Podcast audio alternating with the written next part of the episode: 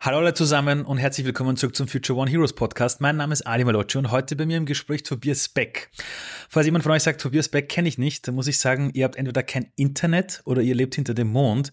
Wer nur einmal auf YouTube eingibt, sieht, äh, es gibt Videos von ihm über ein sogenanntes Tiermodell, wo er den Menschen erklärt, welche Tiere sie sind und allein das Video hat mehrere Millionen Views.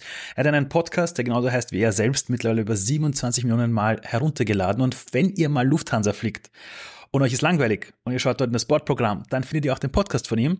Er hat auch einige Bücher geschrieben, auch Spiegel-Bestseller. Und was er eigentlich den ganzen Tag so macht, ist, er redet eigentlich. Er ist Keynote-Speaker, mittlerweile bringt er dort auch unfassbar vielen Menschen bei, wie sie selber ihre eigene Stimme finden. Sein eigener Leitspruch ist You are the voice. Und ich spreche heute mit ihm über sein, sein Leben, ähm, wie er zu dem geworden ist, wer er heute ist, aber auch das Thema, wie er vielleicht über die Muster seines Lebens nachdenkt, wenn er zurückdenkt an seine eigene Jugend. Lieber Tobias, herzlich willkommen.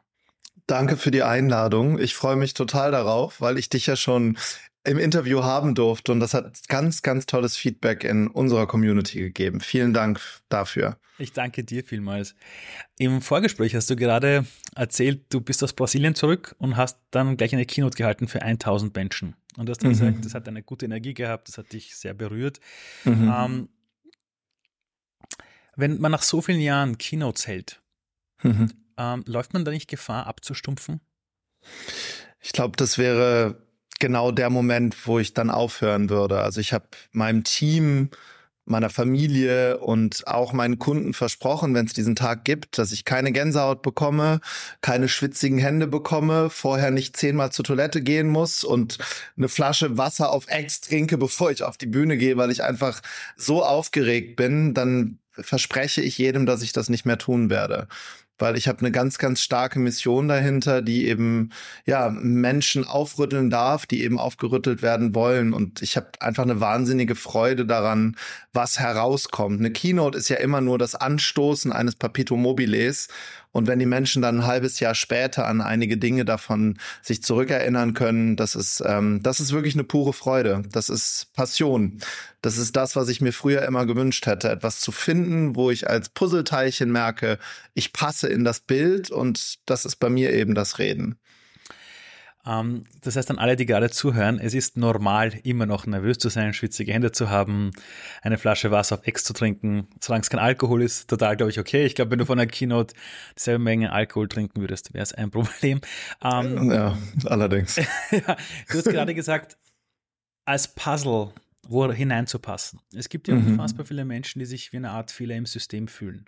Mhm. Die Menschen, mit denen du arbeitest, was ist der Hauptbeweggrund, zu dir zu kommen und sich von dir ausbilden zu lassen? Also wenn Albert Einstein recht hatte, dann fühle ich mich ja immer nur von Dingen angezogen, die so sind, wie ich selber bin. Und wenn wir zu Meistern kommen, die irgendwas gemacht haben, die irgendetwas besonders gut kommen, dann gibt's diesen Teil ja immer in mir auch, sonst wäre das ja laut Albert Einstein gar nicht möglich. Ich selber war der Fehler im System, deshalb äh, ziehe ich auch viele Menschen an, die sich irgendwie anders fühlen. Ich habe mich als Kind immer anders gefühlt, nicht besser, sondern ganz im Gegenteil schlecht. Also ich habe mich nicht besser als andere gefühlt, sondern ich habe mich miserabel gefühlt, weil ich in dieses System Schule, Universität, Kindergarten, wo ich immer gezwungen werde, irgendwo reinzupassen, das hat bei mir immer nicht funktioniert. Und deshalb ziehe ich viele Menschen an, die ähm, auch anders sind als die Masse. Und denen gebe ich dort äh, Werkzeuge mit, wie sie sich eben ausdrücken können, um ihre Wahrheit zu sprechen. Also um in die Größe zu gehen oder neudeutsch sagt man, für sich loszugehen. Und deshalb auch dieser Slogan, You are the voice, weil wir sind als Gesellschaft so unglaublich leise geworden. Wir lassen ja alles über uns ergehen. Also wenn wir mal ganz ehrlich sind, äh, unsere Wirtschaft fährt vor die Wand, wir haben Inflation, wir haben Rezession, wir haben äh, äh, hunderttausende Kinder-Kita-Plätze, die fehlen. Das Schulsystem ist für den Arsch. Also, und niemand sagt was. Also die wenigsten sagen was, weil ja, ich kann ja immer noch zwei Wochen im Jahr, im Jahr nach Mallorca. Ich habe ja immer noch das Gefühl, Grundsicherung zu bekommen. Und die, die zu mir kommen, das sind System Crasher. Das sind Ärzte, Anwälte, Steuerberater, Lehrerinnen, Kindergärtnerinnen, Busfahrer, die sagen, ich erhebe jetzt meine Stimme. Hier passt was nicht. Und dann stehen die im Büro auf oder da, wo sie sind, scharen Menschen um sich herum, die dann mit ihnen gemeinsam etwas Neues kreieren. Das sind die, die kommen. Und vielleicht darf ich noch einen Satz dazu sagen. Für der eine oder andere wird jetzt denken, der, der spinnt ja, der Beck. Vögel, die in einem Käfig geboren wurden, denken, Fliegen ist eine Krankheit. Und ich bin in einem solchen Käfig geboren worden. Ich habe gedacht, ich werde 40 Jahre lang arbeiten gehen. Ich war 23 Jahre angestellt. Ich komme nicht aus einer selbstständigen Familie. Es sind alle angestellt gewesen, die meisten davon verbeamtet. Verbeamtentum können wir auch diskutieren, aber so bin ich groß geworden und ich habe es komisch gefunden, wenn Menschen finanziell frei waren. Ich habe es seltsam gefunden, wenn Menschen anders waren. Und jetzt kommen die, die anders sind, eben zu mir, weil ich mich getraut habe, mein Anderssein nach außen zu bringen. Ich bin laut, ich bin bunt, ich lasse mir den Mund nicht verbieten, das gefällt auch nicht jedem, muss auch nicht jedem gefallen. Würden wir beide jetzt in eine Zeitkapsel steigen und wir reisen jetzt zurück in die Vergangenheit. Mhm. Wir steigen beide aus und da steht dann so ein kleiner blonder Junge, der heißt Tobi oder Tobias, mhm. der ist 14 Jahre alt. Mhm. Und wir beide stellen uns zu ihm hin, stellen einen Fernseher auf spielen ein Video ab. Damals gab es noch Videokassetten. Und er sieht plötzlich dich auf so einer Bühne stehen. Hm. Einfach erzählt, vor tausenden Menschen stehen. Ähm, und dann würde ich zu diesem Jungen sagen, übrigens, lieber Tobias, der Typ hier auf diesem Video, das bist du. Hm. Und zwar später mal. Mhm. Was würde der Junge von damals in dem Moment sagen? Ich glaube, den müsstest du in den Arm nehmen, weil der würde einfach nur weinen. Weil der so im Schmerz war, so im Unverstandensein, dass 14 war die Hölle für mich. Ich war, da war ich schon vom dritten Gymnasium geflogen. Ich hatte in Physik, in Chemie, in Mathe, in Kunst, in allen naturwissenschaftlichen Fächern eine 6. Keine 5, mangelhaft, sondern ein ungenügend. Du passt hier nicht rein. Zudem war ich mit 14 in einer Sekte mit meinen Eltern. Ich durfte nach außen keine Freunde haben. Ähm, ich würde einfach nur weinen. Du würdest mich wahrscheinlich lange in den Arm nehmen müssen und mich zwingen müssen, in diesen Bildschirm, Bildschirm zu schauen. Ich würde ich nicht glauben können. Wobei es ja immer Menschen gibt, ähm, wenn man jetzt ein bisschen spirituell drauf schaut, nennen wir sie mal Engel, nennen wir sie mal Guidance, äh, Menschen, die Lehrer sind, ist vielleicht noch der, der, der passendere Begriff für viele, die damals schon zu mir gesagt haben, Tobi, ich glaube, du glaubst, dass du gar nichts kannst, aber du kannst echt gut reden. Und dafür gibt's jetzt gerade keinen Job. Du hast beim Arbeitsamt diesen Test gemacht, da kam bei mir raus, äh, Florist oder Reiseleiter. Also, kann, ich weiß nicht, ob du diesen Test kennst. Das gibt's in ja, Deutschland, muss jedes Kind ja, machen. Ja, das gibt's bei uns auch. Und, und, und ich habe einfach gedacht, aus mir wird eben gar nichts. Und deshalb müsste ich ja, also ich, ich, ich hätte es dir nicht, ich hätte den Fernseher ausgemacht und ich hätte dich wahrscheinlich aus dem Zimmer gebeten, dass du mich in Ruhe lässt in meiner dunklen Welt. Du bist aber schon der Gärtner und Florist geworden, weil du ja die Samen pflanzt bei den Menschen, die dann durch deine Hände wachsen. Und du bist schon ein Reisebegleiter, weil du Menschen auf eine Reise mitnimmst, von der sie gar nicht selbst wissen am Anfang. Das heißt, irgendwo war dieser Test. Hat das Amt doch so recht. Das Amt hat hatte recht. Amt doch. Ich glaube, die wussten nur nicht, es richtig zu deuten. Ja. ja. Ähm, sag mal, würdest du heute sagen, wenn ich dich frage, Tobi, liebst du dich selbst? Was sagst mhm. du? Ich durfte das lernen. Der erste Schritt war erstmal mich anzunehmen, wie ich denn bin. Ähm, und der zweite Schritt ging dann irgendwann in die Selbstliebe. Das habe ich, um ehrlich zu sein, erst sehr, sehr spät erkannt. Mit, mit vielleicht 30 als ich das erste Mal im Kloster war, als ich das erste Mal mit dem Buddhismus in den Kontakt gekommen bin, wo mich ein Mönch gezwungen hat, in einen Spiegel zu gucken. Es gab in dem ganzen Kloster einen Spiegel, da, die Mönche sitzen ja bis zu zehn Stunden davor und schauen sich an und chanten. Und äh, dahin zu gucken, wo das Thema Selbstliebe eben sitzt, sich selbst anzunehmen, so wie man ist, weil es ist nicht nur so, dass ich mich nicht leiden konnte, ich habe mich jahrelang gehasst dafür, anders zu sein. Und jetzt wo ich Mitte 40 bin, kann ich sagen, dass ich mich so annehme und liebe, wie ich bin. Ähm, und ich weiß aber auch, wie sich das anfühlt, wenn das nicht so ist. Ja, auf jeden Fall. Wenn du mit den Menschen zu tun hast, die zu dir kommen, ähm, du hast vorhin gesagt, sie wollen dir ausbrechen, sie wollen ihre Stimme finden. Mhm. Wenn die aber oft zu dir kommen, wissen die am Anfang, genau das ist ihr Thema oder wollen die auf den ersten Blick einfach nur Keynote-Speaker werden und vielleicht auch hohe Tagsätze haben oder, oder, oder sehr viel verdienen? Also wir agieren ja immer aus dem Radius heraus der Vision eines Bildes, welches wir selber von uns haben.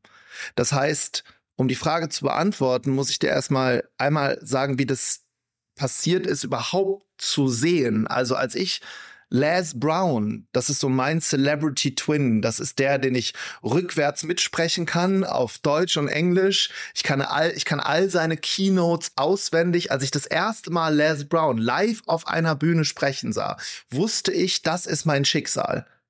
Ich wusste, dass das eines Tages kommt. Ich habe das so klar gesehen, aber der Weg dahin war natürlich meilenweit entfernt, weil ich war ja Flugbegleiter angestellt für 1500 D-Mark im Monat bei der Lufthansa. und sich bei der, Lufthansa 23 Jahre lang. Ich habe letztes Jahr im Januar 2022 habe ich äh, die Abfindung genommen. Ich war bis dahin auch in meiner gesamten Keynote Speaker Zeit war ich angestellt, habe eine Uniform getragen, Menschen bedient und Kotze weggewischt auf Toiletten.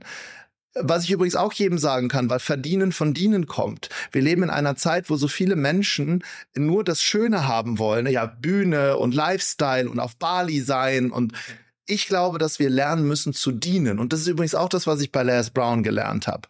Äh, Stage und Service sind eins. Also die Bühne und das Dienen ist eine Sache, weil es Redner gibt oder Rednerinnen, die machen das für den Applaus und es gibt Rednerinnen, die machen das für die Menschen. Und ich glaube, dass sich da Spreu vom Weizen trennt, eben wie lange du das machst. Also ich bin ja in dieser Industrie jetzt schon seit 20 Jahren drin. Als Coach, Trainer, Speaker, Keynote Speaker, Seminar Creator. Und jetzt komme ich auf deine Frage zurück. Wir Menschen können immer nur 25 Prozent mehr sehen als das, was wir gerade haben. Das heißt, als ich Les Brown damals gesehen habe mit dem Mindset Economy Class Flugbegleiter mit 1500 Euro äh, äh, im Monat und D-Mark noch, dann habe ich gesagt, Moment mal, wenn ich 2000 Mark im Monat hätte, das wäre für mich lebensverändernd. Wenn ich 2500 Mark hätte und das auch noch mit etwas verdienen kann, was ich liebe, also Coaching oder Training, was wäre das für ein Leben? Und diese Schritte bin ich dann einfach einen nach dem anderen gegangen mit dem Ziel, eines Tages auf einer großen Bühne zu stehen. Und ich wusste aber auch, dass es verdammt harte Arbeit wird. Und der Weg dorthin war steinhart. Und das Einzige, was es dafür braucht, sind diese beiden Schritte von erfolgreichen Menschen, die in jedem Unternehmertum gleich sind. Disziplin und Begeisterungsfähigkeit. Sobald ich das Glänzen in den Augen verliere, kann ich mein Thema, kann ich meinen Laden zumachen. Das ist egal, was du machst. Sobald die Disziplin aufhört, genau an dieser einen Sache Experte zu sein. Ich kann ja nichts. Ich kann nichts außer reden. Aber weil ich das weiß, habe ich genau daraus meine Stärke entwickelt und zeige jetzt anderen, wie sie auf Knopfdruck performen, weil das musst du als Keynote-Speaker tun. Und die meisten Menschen, die scheitern ja nicht, weil sie sich zu hohe Ziele setzen. Ich meine, Les Brown ist ja vermessen von mir zu sagen, ich will sein wie Les Brown, sondern sie scheitern, weil sie sich zu kleine Ziele setzen und die irgendwann erreichen. Das ist das Problem. Es gibt ja, wenn man im Leben so diesen Pfad des Gelingens entdeckt und weiß, das ist es jetzt. Und dann beginnt man die ersten Schritte zu gehen. Ich weiß nicht, wie es dir geht. Bei mir war es immer so, wenn ich begonnen habe, wie durch einen Traktorstrahl etwas zu folgen, wo ich gewusst habe, das ist es. Am Seitenrand passieren dann so diese sogenannten Zufälle. Ja, das mhm, ist dann so der mhm. Pfad des Gelingens, da passieren dann mhm. Dinge, wo andere sagen, das ist Zufall und du sagst, nee, nee, das passt schon. Aber dann gibt es auch so Phasen, wo dann vielleicht so innere Blockaden sind. Ich weiß nicht, vielleicht mhm. sind es Ängste, vielleicht sind es irgendwelche Dinge, mhm. wo du plötzlich merkst, diese Energie, die du aufgebaut hast, die quasi schwingt, die zieht sich plötzlich zurück. Irgendwas mhm. blockiert. Wie bist mhm. du mit diesen Dingen immer umgegangen? Wenn du gemerkt hast, da geht jetzt irgendwas zurück, irgendwas verändert sich, irgendwas steckt plötzlich. Mhm. Also A wusste ich, ich muss aus meinem persönlichen Umfeld raus. Jetzt kommen wir mit der ganz alten Leier von Jim Rohn, die lebensverändernd ist. Und das eine ist ja den Weg zu kennen und das andere ist den Weg auch zu gehen. Also weiß ich das oder tue ich das? Wir haben diesen Satz, ich bin die Summe der Menschen, mit denen ich mich am häufigsten umgebe, 9000 Mal gehört, aber leben wir denn auch?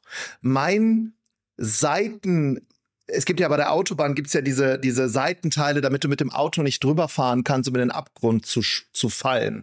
Meine Seitenteile, also diejenigen, die beim Flipper, die mich immer wieder zurückgekickt haben, das war mein neues Umfeld, weil ich irgendwann in einem Redner- und Speaker-Umfeld gelandet bin wo Menschen mir, die Lichtjahre weiter waren als ich, die hießen auch nicht Les Brown, sondern die hießen in Deutschland andere große Namen, die haben mir irgendwann die Hand gegeben und haben mich ein Stückchen mitgezogen. Und was mir, was mir gefehlt hat in meinem alten Umfeld, ist dieses Reden, doch, du kannst, wir, wir kreieren das morgen. Da wurde ganz viel übers Gestern und heute gesprochen, wie schlimm und furchtbar alles ist.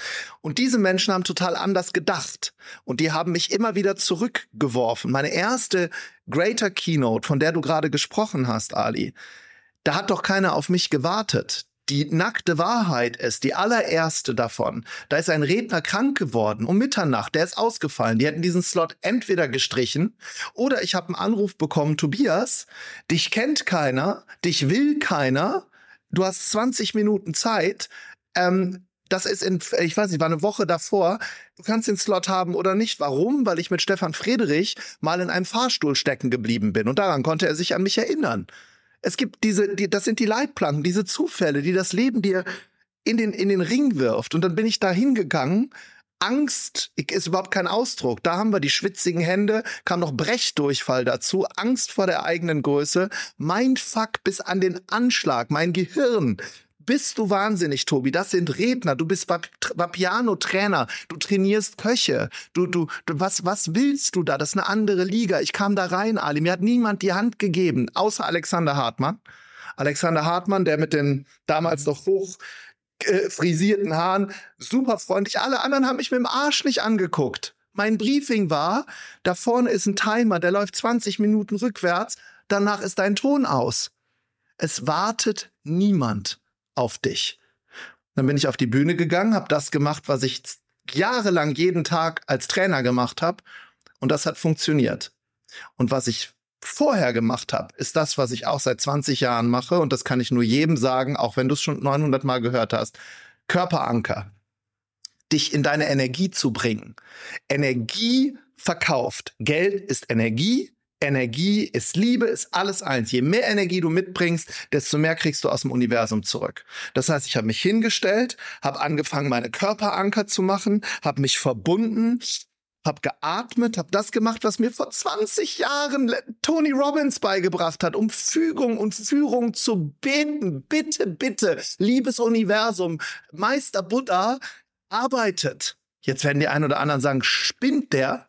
Und dann mache ich meine Augen zu, Ali. Seit 20 Jahren sage ich mir dieses Mantra. Ich kann es auswendig. Ich entschließe mich dazu, nicht zu sein wie alle, wenn ich das Recht habe, etwas Besonderes zu sein. Ich suche Möglichkeiten und nicht Sicherheit. Ich werde kalkulierte Risiken eingehen und ich werde niemals in meinem Leben mein Knie beugen vor keinem Meister, vor keinem König und ich werde meine Familie rausziehen, wo auch immer es braucht. Und dann werde ich mein Schicksal selbst in die Hand nehmen. Dieses Mantra sage ich mir seit 20 Jahren und dann gehe ich auf die Bühne.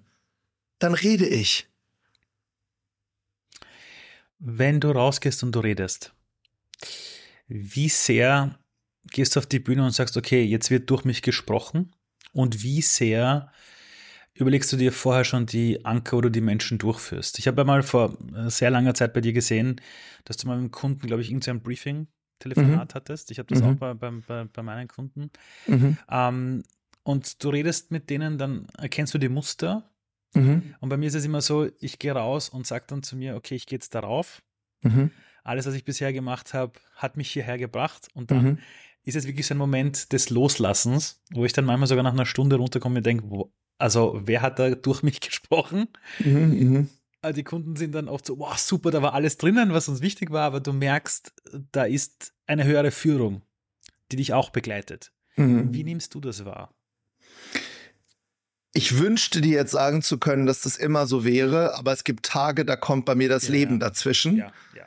Ich habe Tage, da gehe ich auf die Bühne, dann da brauche ich überhaupt nichts zu tun da, da fließt es einfach. Es ist 0,0 anstrengend und es ist, als, als wäre ich dafür geboren worden, was ich immer noch glaube, dass ich es bin.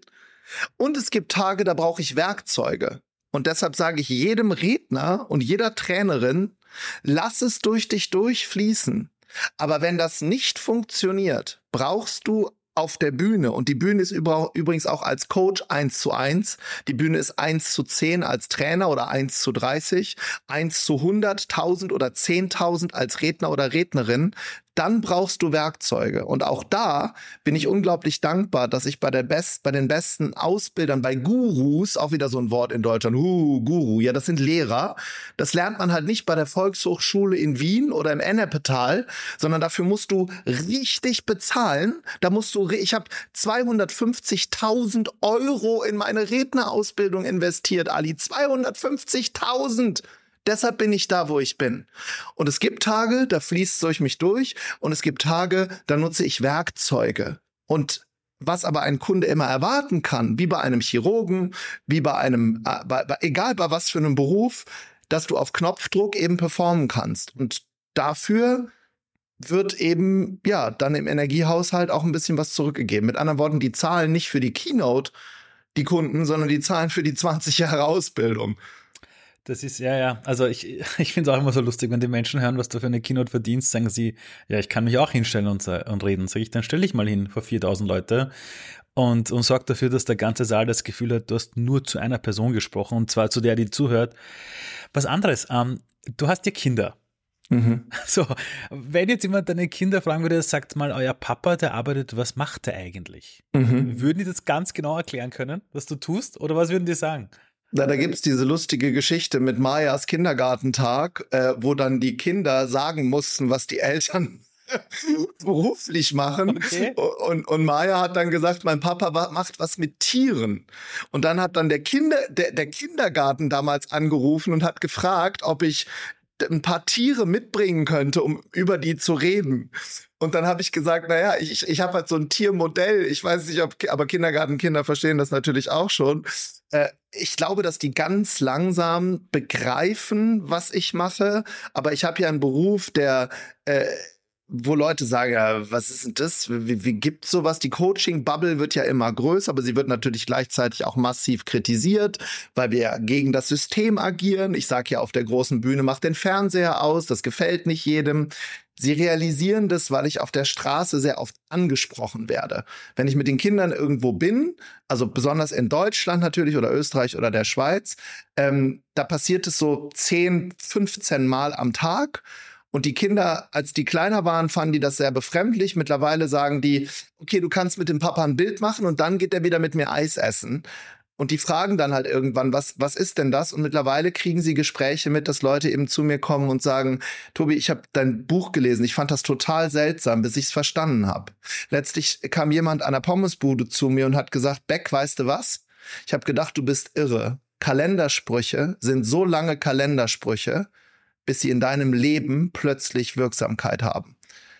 Und das hat zum Beispiel mein Sohn dann gehört und hat gesagt, ah, okay, ich weiß, was du da machst. Du erzählst Leuten Geschichten und dann geht es denen besser. Sag ich, ja, aber damit es dir besser geht, muss es dir meistens erstmal ein bisschen schlechter gehen. Ja, genau, zu dem äh, wollte ich nämlich auch kommen. Äh, wenn du jetzt äh, auf die letzten Jahre blickst, wo du schon erfolgreich bist, wo du schon dieses Umfeld hast, das dich dahin gebracht hat, wo du schon von den wirklich, von den ganzen Gurus, von den guten Leuten wirklich gelernt hast wenn du eben dann eben so diese Phasen hast, wo du vielleicht eben, da wo du gesagt hast, es kommt das Leben dazwischen. Wenn du mhm. merkst, irgendwas passt nicht, du hast ein Unternehmen, du hast die ganzen Kosten zu tragen, du, ich sag mal so, du bist das Produkt. Also wenn mhm. du jetzt morgen mhm. sagst plötzlich, Leute, ich habe keinen Bock, ja, mhm. oder ich habe kein Back, ja. Keiner Wortwitz, ja. Aber wenn du das plötzlich sagst, das kannst du ja nicht einfach sagen. Und dann gibt's aber, und so wie du sagst, es ist ja Energie, die die Leute einkaufen. Mhm. Also, was mhm. die meisten ja nicht checken, ist, du kaufst ja selten den Inhalt ein, mhm. sondern du kaufst. Gar nicht, den Inhalt genau. gibt's im Internet. Genau so ist es. Wenn bei dir aber du merkst, die Energie geht zurück, irgendwas mhm. passiert, du wirst ja mhm. auch Phasen haben, wo die, wo die, keine Ahnung, Anfragen vielleicht zurückgehen, allein während Corona vielleicht war mhm. etwas. Mhm. Wie navigierst du da weiter durch? Wie baust du mhm. deine Energie wieder auf für dich selbst?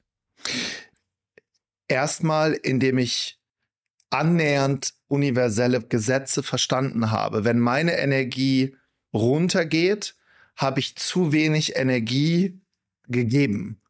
Also ich hatte dieses ähm, einschneidende Erlebnis von ungefähr, ungefähr sechs Jahren, übrigens in deinem Heimatland in Österreich, bin nach Wien geflogen und habe dort äh, Geshe Michael Roach getroffen. Ein Geshe ist ein, ein, ein Lehrmeister aus dem äh, tibetanischen Buddhismus. Ähm, ich, ich habe seine Bücher gelesen, ich habe die ersten beiden Bücher, ich habe nichts verstanden, aber dieses innere Navigationssystem in mir hat ganz stark ausgeschlagen und hat gesagt, du musst den mal treffen. Und ich habe ein Coaching, ja, Äh, bei seinem Buch, das war der Diamantenschneider. War genau, Diam Diam genau, ja, Diamantenschneider, genau. genau. Oder Diamantenschneider. Ja. Ähm, und ich bin dann nach Wien geflogen, habe ein privates Coaching bei ihm gehabt und weil das war so ein Moment, wo meine Energie ganz, ganz, ganz gering war. Auch interessanterweise in der Hochphase meiner Karriere. Also es lief alles, aber meine, meine Batterie wurde leerer. Und dann habe ich vor ihm gestanden und er stand dann vor mir mit seinem orangefarbenen Gewand und schaut mir in die Augen und und ich habe ich habe dann diese eine Frage gestellt und habe gesagt, ich ähm, Gesche Michael, ich, ich, ich kann mir nicht erklären, dass das überhaupt so groß geworden ist. Ich meine, ich bin für mich ja immer noch in meiner Box. Du hast ja vorhin mit diese, meine Bücher heißen ja auch alle Unbox. Ich war, ich bin ja in meiner eigenen Box genauso gefangen wie jeder andere, wie so ein Bild im Museum und ich hänge irgendwo wenn du Glück hast, guckst du auf die Mona Lisa. Wenn du Pech hast, auf die Herrentoilette, aufs Pissoir. Wir sind ja da drin. Wir können uns außerhalb dieses Rahmens nicht sehen. Dann habe ich gesagt, Gesche Michael, ich weiß weder, warum das so groß geworden ist, noch wo ich hingehen soll, weil ich, ich habe keine Ahnung. Und er schaut mich an und sagt zu mir, was hast du vor fünf Jahren gemacht? Dann habe ich ihn angeguckt. Ich habe gesagt, genau das Gleiche, was ich jetzt gemacht habe. Da begann meine, begann meine Reise. Ich habe angefangen, Trainer zu sein. Okay, das ist es schon mal nicht. Wo warst du vor 20 Jahren? Boah, ich sag Gesche Maike, vor 20 Jahren, da war ich, vor 20 Jahren, da war ich 19, 20 Jahre alt, Gesche Maike. Weil sagt er, wo warst du genau jetzt, vor 20 Jahren? Ich sag Gesche Maike, jetzt vor 20 Jahren war ich in Brasilien. Was hast du in Brasilien jetzt vor 20 Jahren gemacht? Ich sag, Gesche Michael, ich habe bei der Lufthansa unbezahlten Urlaub genommen und habe an Straßenkinder Englisch unterrichtet, weil ich an eine Brasilianerin verliebt war und sie hat in diesem Projekt in den Favelas in Rio de Janeiro gearbeitet. Er hat gesagt, hast du das gerne aus vollem Herzen gemacht oder weil du wusstest, dass in deinem Leben was passiert? Ich habe gesagt, das war die schönste Zeit in meinem Leben. Er sagt, stop, lesson is over. Die, jetzt ist deine Lektion vorbei. Deshalb ist dein Business groß geworden. Du hast damals Samen in die Erde gelegt und kannst dich jetzt unter diesem Baum ein wenig im Schatten ausruhen. Vergiss aber nicht immer wieder neue Samen zu legen. Und jetzt kommen wir zu Corona zurück in der Corona-Zeit ist eines meiner Seminare, ist eines der schlimmsten Dinge, die mir jemals passiert ist, mitten in der Nacht ein genehmigtes Seminar in Düsseldorf. Du brauchst ja damals Genehmigungen dafür. Mitten in der Nacht vom Ordnungsamt gestürmt worden in einer Meditation. Dort saßen meine Teilnehmenden auf dem Boden oder lagen mit einer Augenmaske drauf und wir haben eine Tiefenmeditation gemacht. Ich bin ja auch gelernter Hypnotherapeut. Wir haben eine Traumreise gemacht, die dauert über eine Stunde. Das Ordnungsamt Ali kam rein und hat Fotos von meinen Teilnehmern gemacht, hat diese Veranstaltung beendet, weil es angeblich keine Bildungsveranstaltung war. In dem Moment habe ich gedacht, ich mache das hier nie wieder. Also ich mache das, ich höre einfach auf. Also ich höre einfach auf. Erstens haben wir mit dem Ding nichts verdient, weil das war eine dreimal verschobene Veranstaltung. Der Hoteldirektor hat mich bekniet dazu. Bitte führen Sie dieses Seminar durch, sonst muss ich meine letzten Mitarbeitenden auch noch entlassen. Ordnungsamt kommt rein, löst alle Leute auf, die mussten in der Nacht noch abfahren und sind morgens nach Hause geflogen. Und das war einer der Momente, wo ich gesagt habe, ich lasse die Scheiße hier einfach. Ich bin doch nicht bescheuert. Ich laufe in Deutschland nur gegen Wände, egal was ich mache. Entweder mein Gesicht ist auf der Welt am Sonntag auf dem Titel, weil ich der angebliche neue Guru bin, oder das Ordnungsamt läuft rein, ich krieg vom Finanzamt eins drauf, egal was ich mache. Und in dem Moment hat einer meiner Coaches gesagt, Tobi, Vorsicht. Du wirst vom Universum dauerhaft getestet. Was ist das, was du jetzt tun musst?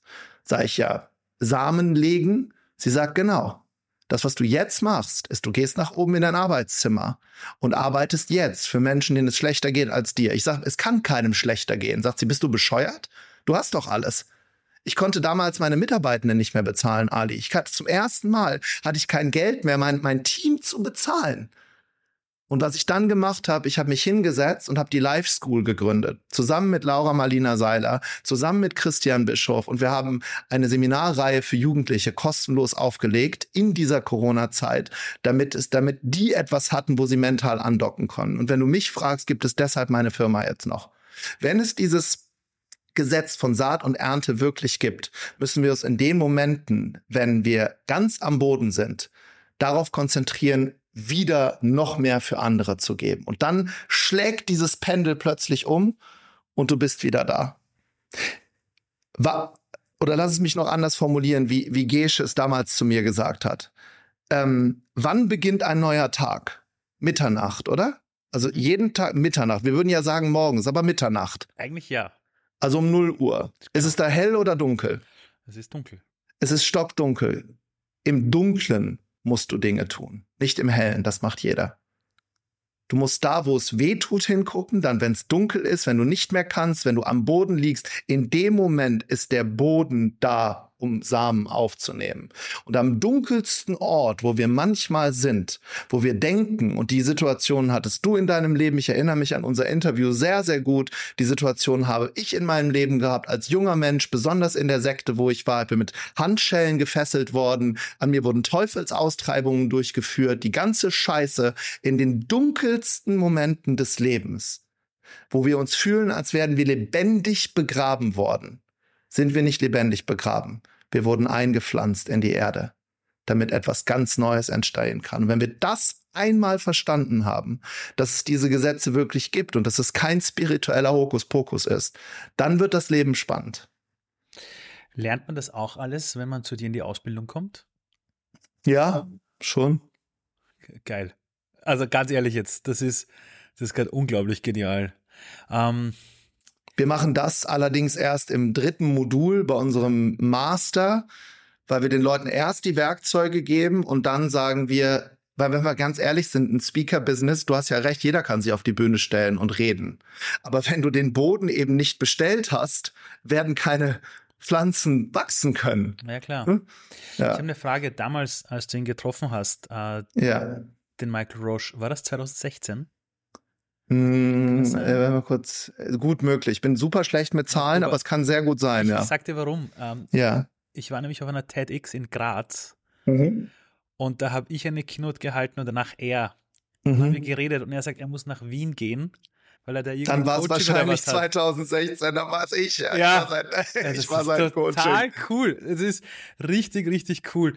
Sag, ja. ähm, wenn jetzt Menschen zu dir kommen, und sie machen die Ausbildung. Das eine mhm. ist ja, sie bezahlen jetzt wahrscheinlich gar nicht zu wenig für die Ausbildung, ja. Mhm. Und, aber, aber, aber keine 250.000. Nee, nee, nee, nee, nee, nee, nee, nee, absolut nicht. Aber es gibt ja dann trotzdem den Unterschied zwischen denen, die das dann nutzen und sagen, so, ich mache das jetzt wirklich auch zu einem Beruf. Mhm. Und ich kenne aber manchmal diese Menschen, äh, die gehen zwar hin, aber die kommen nicht ins Tun. Mhm. Ähm, Hast du Muster gesehen in deinem Leben, warum es dir einen gibt, die vielleicht mit mehr sogar Widerständen, aber trotzdem den Weg gehen und andere vielleicht genau dasselbe lernen, aber sich nicht weiterentwickeln? Ja, je mehr Schmerz im Leben, desto höher die Chance für Erfolg. Du kannst nur deine Flügel ausbreiten, wenn du vor einem Abgrund stehst. Äh, äh, ich kenne niemanden auf der großen Bühne, der nicht im Leben Scheiße gefressen hat. Mhm. Du musst ja erstmal was erlebt haben, bevor du über irgendwas redest. Also die meisten, die wirklich danach groß werden, die haben etwas erlebt, was sie jetzt umframen. Und das ist übrigens das, was ich lernen darf, auch als Trainer. Wenn es so eine Art Erfolgstreppe gibt, und die ist bitte nicht wertend gemeint, also nicht oben oder unten jetzt, es, es, es ist nur Erfolg im Sinne von, äh, von mir aus Reichweite, Glück, Glück, wie auch immer du das mhm. für dich definierst, Geld, was auch immer, ähm, dann bist du ja immer dein eigener Kunde. Also Produkte und Dienstleistungen, die auf den Markt kommen, die für dich in einer anderen Lebensphase gegolten hätten, wo du dich, dir gewünscht hättest, dass jemand kommt, dir die Hand gibt, das sind immer die, die am Markt wirklich greifen. Die mit der Essstörung, die ein, ein Seminar entwickelt für junge Frauen oder Männer, die auch eine Essstörung haben, mit einem innovativen Ansatz, äh, dass das explodiert, weil sie selber diesen Weg gegangen ist. Was immer ganz, ganz schwierig ist, ist über Wege zu reden, die man selber nicht gegangen ist. Oder auch Redner, das ist ganz nett, kann ich bestimmt Geld mit verdienen. Das reicht nicht. Du brauchst ein brennendes Verlangen dahinter. Also diese Bunsenbrenner im Auge. Und das erkenne ich tatsächlich bei meinen Teilnehmenden nach einer Sekunde.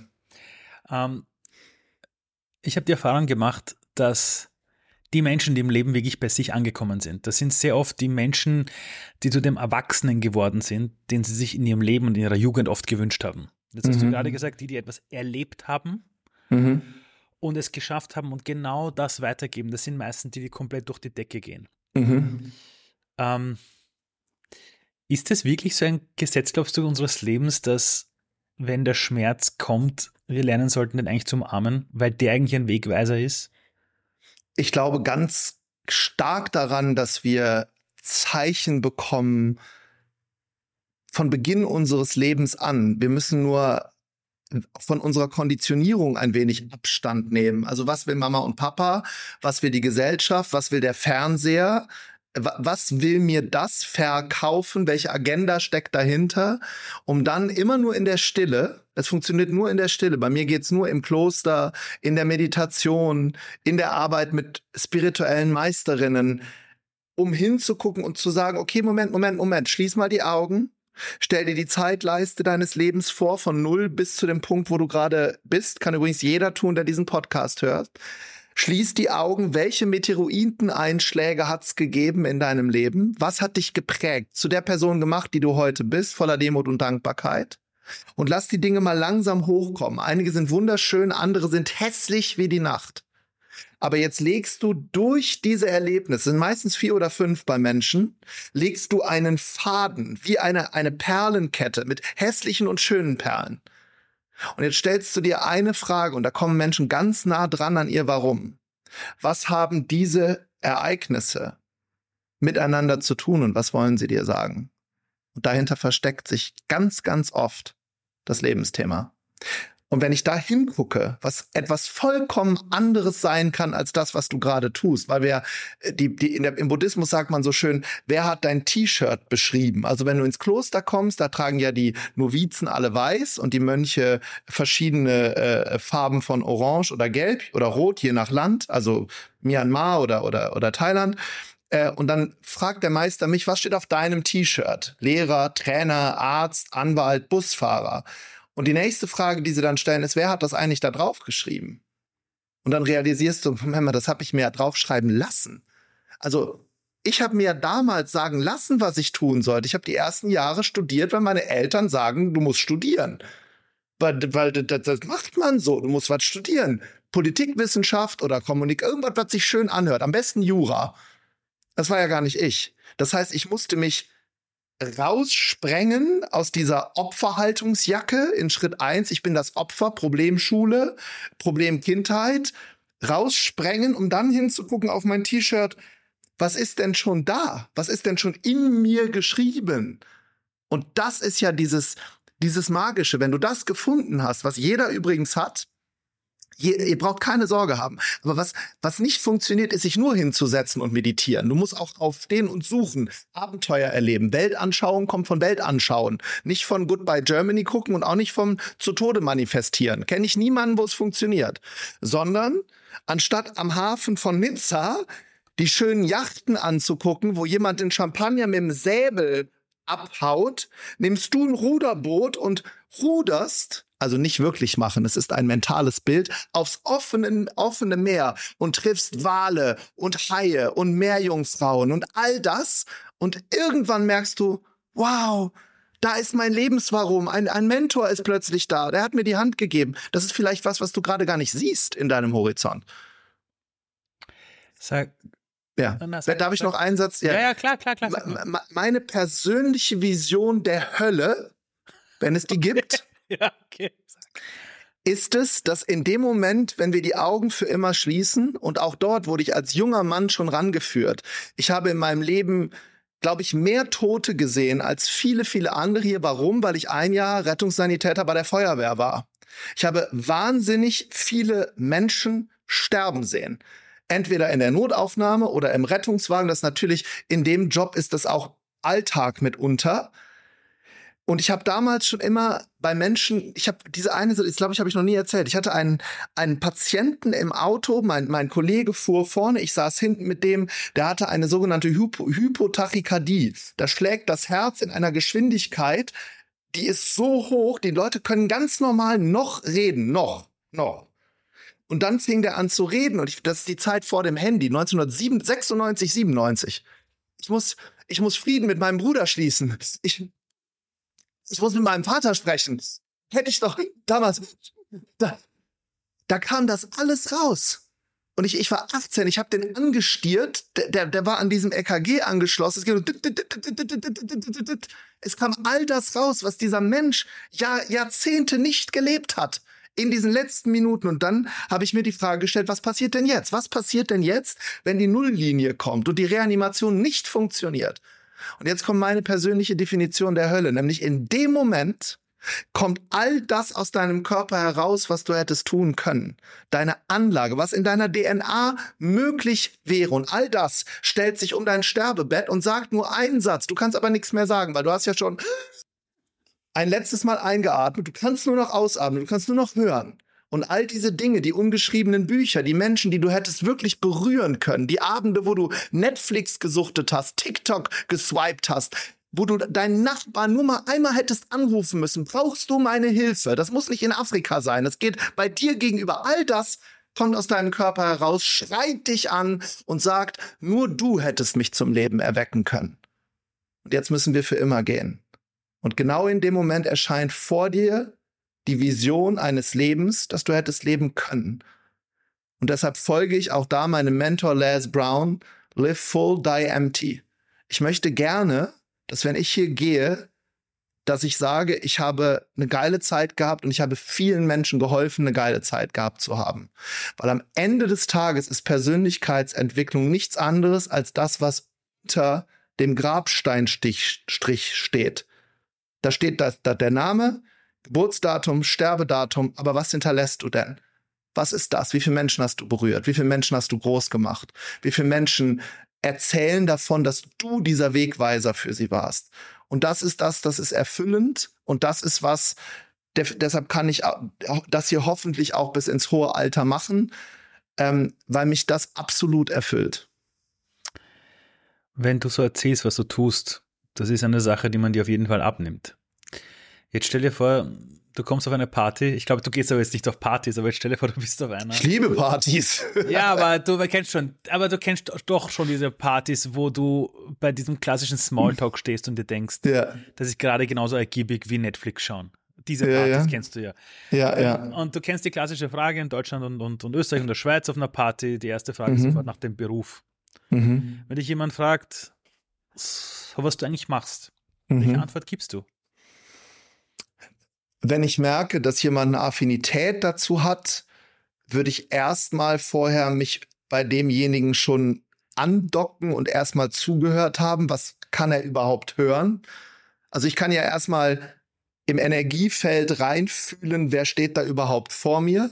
Dann kann ich das klassische Menschentypenmodell einlegen, Eule, Delfin, Wal, Hai. Und zu dem kommen wir gleich, ja? Ja, und dann manchmal sage ich, ich schreibe Bücher und schreibe, spreche über deren Ideen.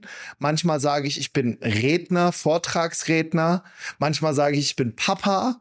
Manchmal sage ich, habe ich immer gesagt, ich bin Flugbegleiter. Nur um zu gucken, wie die Leute mich behandeln.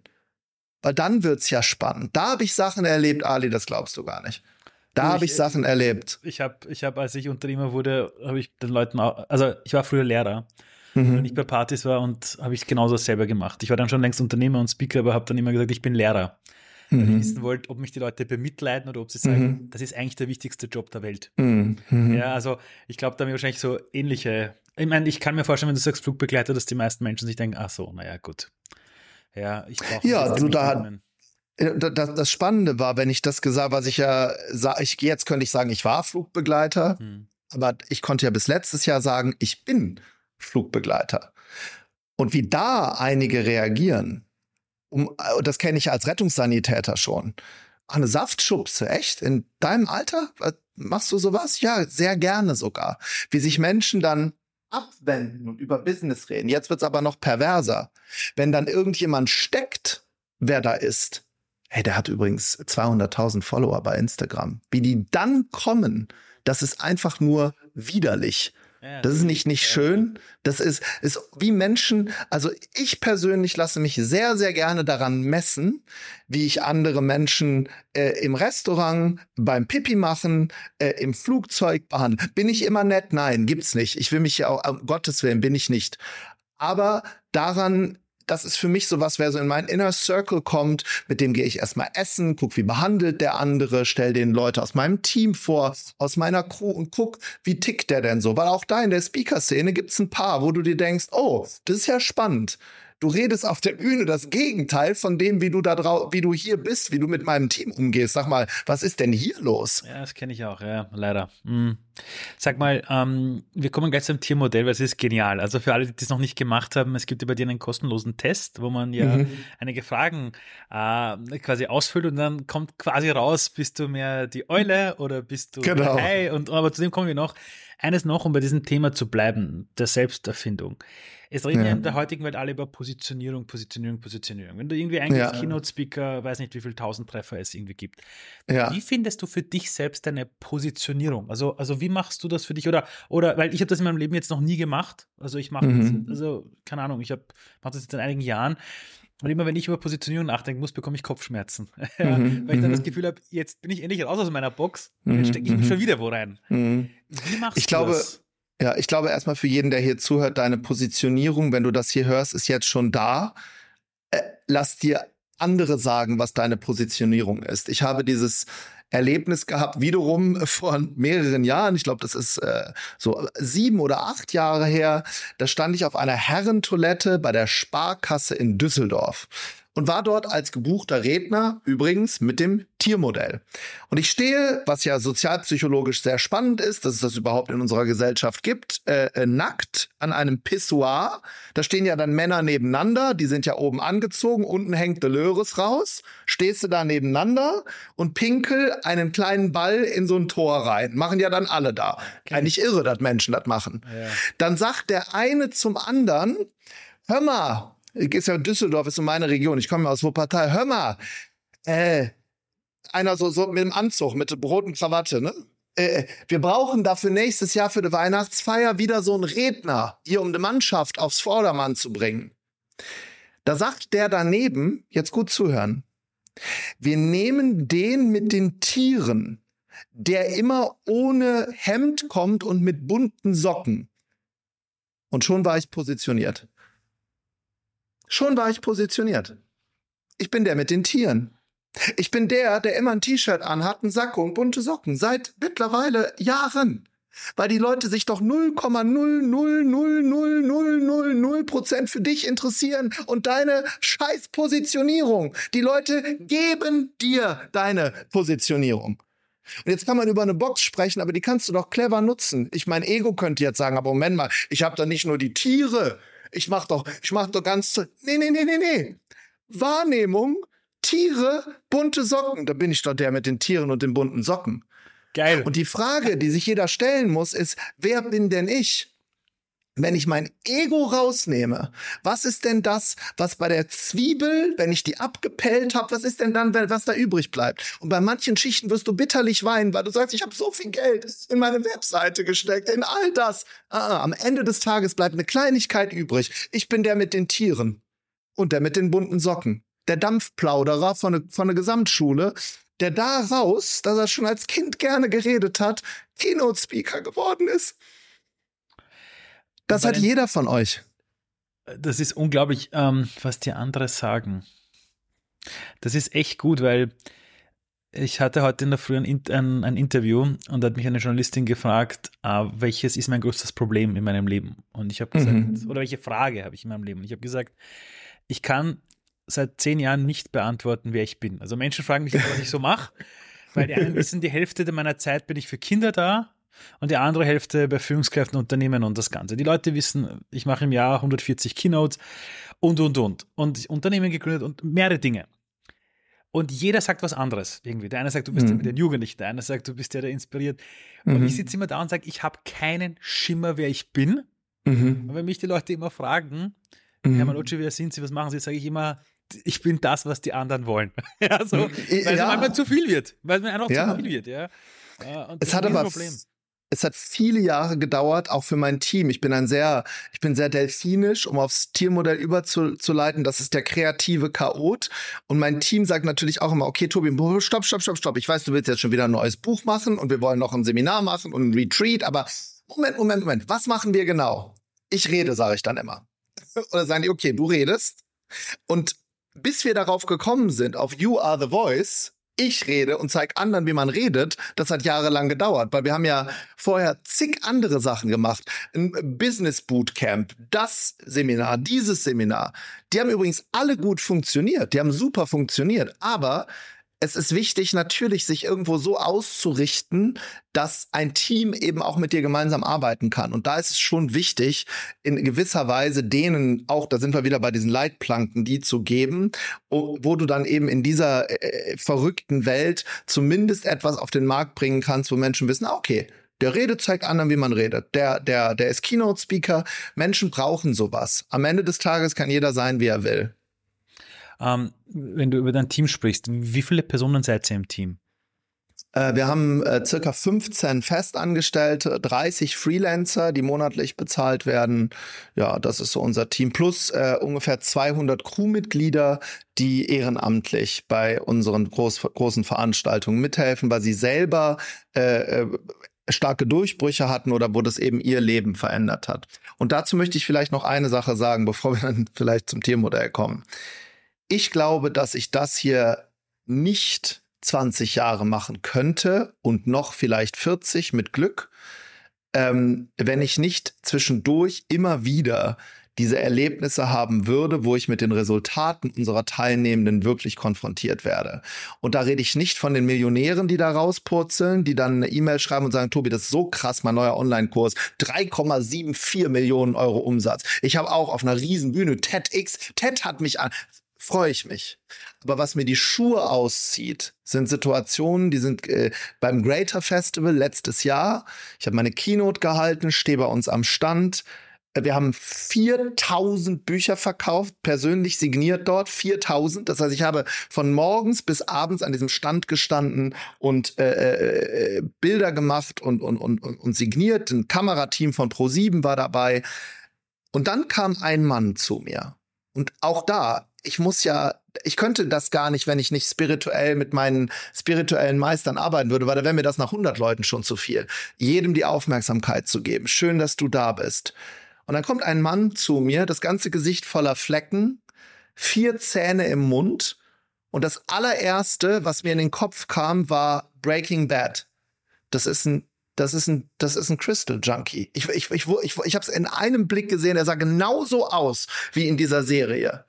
Und er guckt mich an und schiebt eine Frau, ich krieg jetzt noch Gänsehaut, schiebt eine Frau nach vorne, die sah aus wie er, nur als Frau, schüttere blonde Haare, Flecken im Gesicht, alle Zähne verfault. Und er sagt, ich, dieses Ticket hier hat uns draußen vor der Halle jemand geschenkt. Ich muss dir was sagen. Ich sage, okay. Ist jetzt nicht so meine klassische Zielgruppe, die beiden. Auch das meine ich nicht wertend, aber das ist nicht der typische Typ, der kommt. Und dann sagt der mir, dass beide in Köln am Bahnhof jahrelang ihren Körper verkauft haben, dass sie Drogen genommen haben, jahrelang. Und dann ist jemand zu denen gekommen, die haben beide ein Handy und hat denen einen Zugang zu meinem Unbox Your Life Club geschenkt, anstatt Geld. Und dann sagt der zu mir, das ist ein Club, wo du jeden Tag einen Impuls bekommst. Nennen wir es einen Kalenderspruch. Jeden Morgen zur selben Uhrzeit schreie ich dich anderthalb Minuten an, mach was aus deinem Leben. Und dann guckt er mich an und sagt, dadurch bin ich von meinen Drogen losgekommen. Meine Frau und ich auch. Wir sind in einem Programm, wir sind beide clean und die fangen an zu weinen. Ali, das hat mir so die Schuhe weggezogen in dem Moment. Da waren ja diese ganzen Leute, ich wusste nicht, was ich sagen sollte. Ich habe gar nichts, ich habe einfach, ich habe da nur gestanden so. Dann bin ich weg, meine Assistentin hinterher, ich bin die Treppe runtergelaufen, weil ich hatte ja keinen, da sind ja überall hunderte von Menschen. Ich habe so angefangen zu weinen, weil das hat mich so dieser Club ist doch, ich will ja ehrlich sein, dieser Club ist doch dafür gar nicht gegründet worden.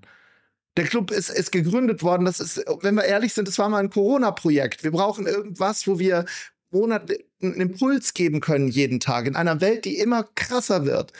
Und dann kommt einer und sagt, der hat das ja nicht mal selber gekauft. Der, der ist dadurch von Drogen losgekommen. Und wenn ich das nicht hätte, diese Erlebnisse, ich glaube, dann könnte ich diesen Job nicht machen. Nicht dauerhaft. Und das ist das, was ich, ähm, über sowas denke ich dann sehr, sehr lange nach. Das ist wieder das mit diesen gesäten Samen. Du weißt nicht, wo deine Samen landen.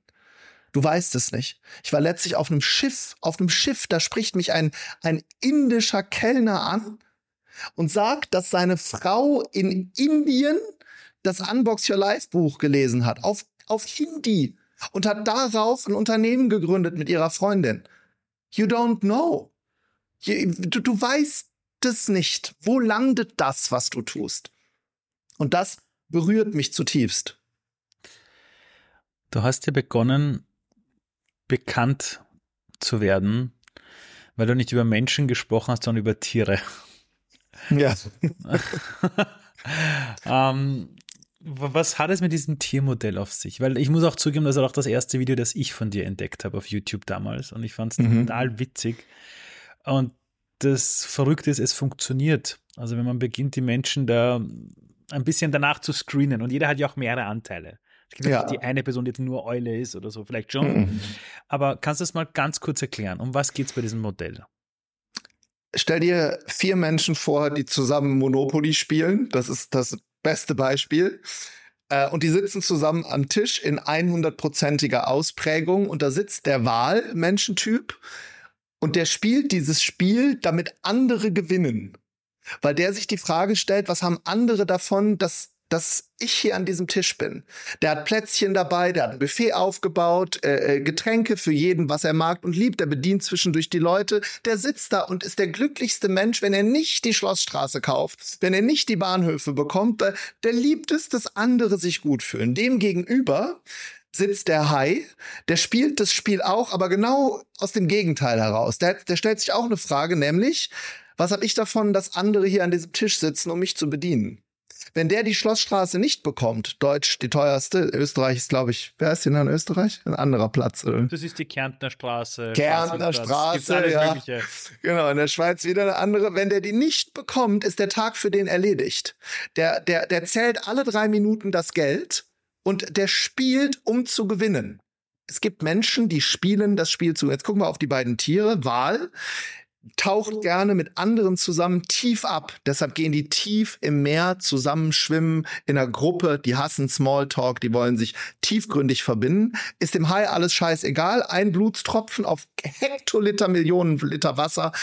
Ist irgendjemand verletzt, geht hin, attackiert. Nächster Menschentyp spielt auch Monopoly, das ist der Delfin. Der weiß überhaupt nicht, wer da hingekommen ist. Spiele findet er aber generell lustig.